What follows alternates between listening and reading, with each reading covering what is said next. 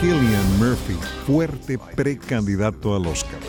Desde Washington le saluda Alejandro Escalona. Esta es la voz de América. La victoria de Killian Murphy en el Globo de Oro como actor en película dramática lo acerca más a ser nominado al Oscar. Por supuesto que lo ayuda el hecho de que Oppenheimer fue la mejor película dramática, Chris Nolan el mejor director y Robert Downey Jr. el mejor actor de reparto el domingo en el Globo de Oro. Durante el resto de enero y febrero habrá otros reconocimientos en la temporada previa a la entrega del premio de la Academia.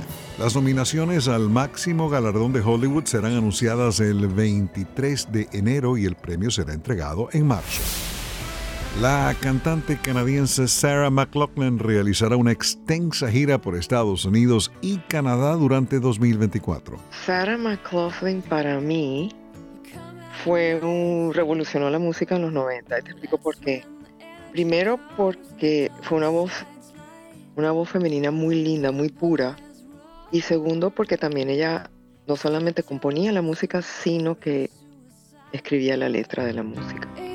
Y la letra de ella era un poema. Ella trajo poesía otra vez a la música de los 90, a mi parecer.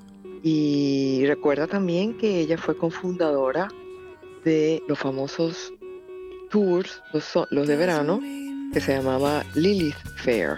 Y en los 90 es cuando hay esta explosión de voces femeninas. Y ella usa ese. Eh, Alanis Morissette, claro. Jewel, eh, Sheryl Crow. Y ella usa ese tour para introducir más voces femeninas a lo que llamamos el mainstream de la música. Por supuesto.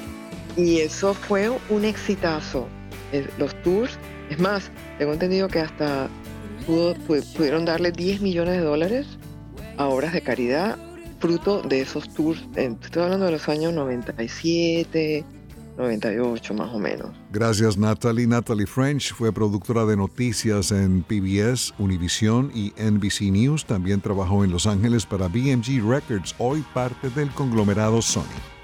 París inmortalizó al ícono de la música David Bowie al nombrar una calle en su honor en el distrito 13 de la ciudad en lo que habría sido su cumpleaños 77. Calle se encuentra entre el Jardín Botánico, Jardin de Plantes y la Biblioteca Nacional. Voz de América, radio, entretenimiento. Son las noticias del espectáculo.